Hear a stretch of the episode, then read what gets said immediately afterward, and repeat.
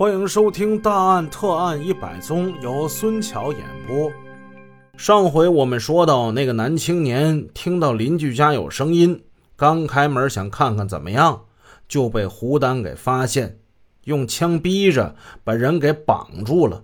他头上挨了重重一暖水瓶。虽然此人事后侥幸得活，但他留下了严重的后遗症。还有一次。胡丹、夏一虎、李刚正在撬一家居民的房门之时，从对面屋里走出来一个三十多岁的妇女。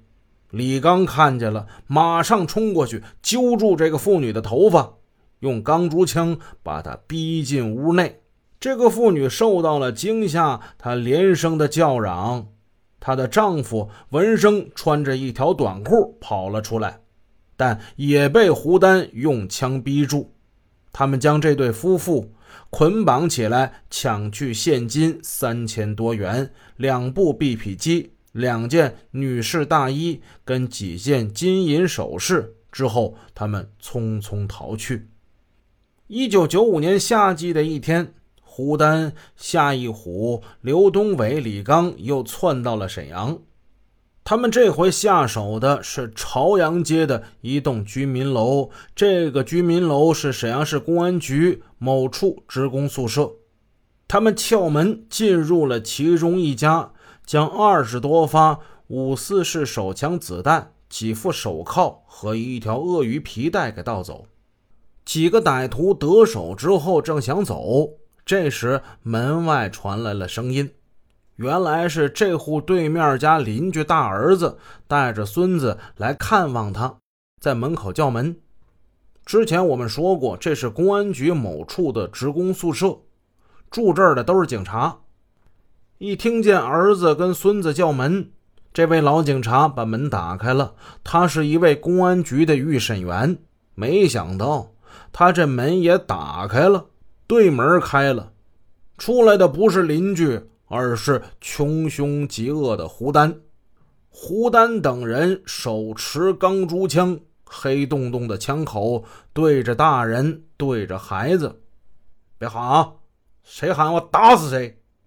这帮家伙一个个如狼似虎的凶样，当时就把那孩子给吓哭了。别搁那哭啊！哭我掐死你啊！他们把刚刚偷来的几副手铐当场就派上了用场。把那位老预审员，还有他儿子，还有卧倒在病床上，此时正打着点滴的老太太，全给扣上了。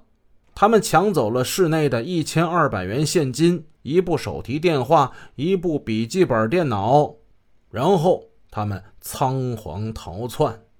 之后，这位老预审员颇有感慨地说：“我干了一辈子预审。”在我面前的犯罪分子一个个都跟绵羊似的，可是我现在可是亲身领教了他们穷凶极恶的豺狼本性。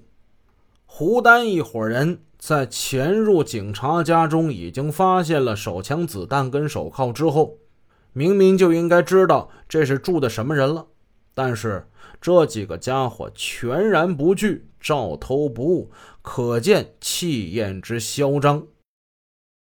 那句被他们铐住双手的老预审员的一句话，那说的是多么的伤心而又无奈呢？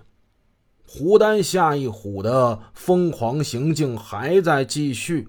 一九九五年十月，胡丹、夏一虎、李刚、穆耀水。他们几个人带着凶器，还有撬压的工具，来到了葫芦岛市。他们住在金秋宾馆。这几个家伙一个个西装革履的，出出进进，俨然就是正人君子啊！可是到了第二天上午，他们走出宾馆不过十五分钟的路程，就瞄准了一栋居民楼，开始做起案来了。最高的七楼一共有四户。除了从左边数第二家没安防盗门，他们认为估计这油水不大啊，这户应该是穷，所以装不起好门。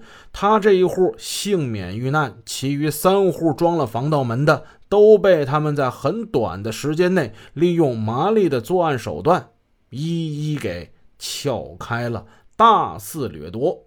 撬到最后一户，巧了，正在作案之中，这家的主人徐某某回来了。徐某某是葫芦岛市某厂金属材料处的青年干部。他在办公室接到朋友梁某某的传呼，说在他家门前等着他呢。原来材料处有一个活儿承包给这梁某某，由他带着几个民工去干活。这徐某某放下电话回家，在楼下就遇到了梁某某，还带着三个民工在那儿等着。两个人说了几句话，就往徐某某家中走。徐某某上到七楼。哎，他看见自家的门还有邻居家的房门都开着，他以为爱人回来了，进屋一看，东西全给翻乱了，衣服撒得满地都是，这怎么回事啊？此人警惕性不高，他以为爱人是准备要洗衣服，他万万没想到家中刚装了防盗门不久，居然能进来贼呀！他呼喊着爱人的名字：“小秋啊！”哎，我朋友来了啊！你这整的太乱了，收拾收拾啊！他一边说一边往屋里走，越发觉得不对劲儿。不光是衣服，五斗橱、立柜什么都给打开了。他意识到家中是被盗了，赶紧跑了几步，来到电话机旁准备报案。此时，藏在屋中的李刚。拿起一个重物，狠狠地砸在他的头上，一阵剧痛把这徐某某给打倒了。不得不说，这个徐某某他的防范意识比较差。你首先想到的第一点就是应该离开这儿。这个罪犯很可能就是在房间里的，他没意识到，还去打电话，后脑勺亮给别人了，这一下就给他打晕了。咱们别忘了，他身后还有四个人呢。梁某某带着另外三个民工往屋里走，一看到这个情形，吓得转身要跑。另外两间屋子里的劫匪胡丹、夏一虎、穆耀水手持刀枪跑了出来，把他们给逼住。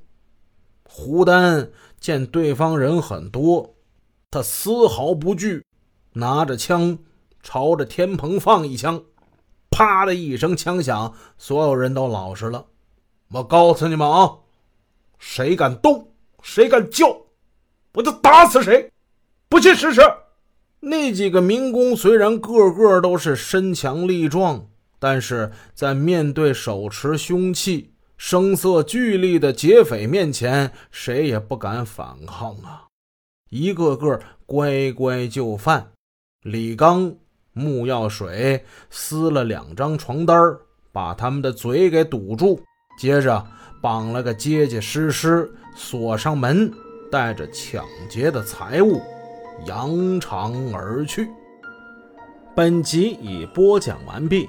如果您喜欢孙桥的作品，欢迎多多点赞评论，这样能帮助我们的专辑让更多朋友听到。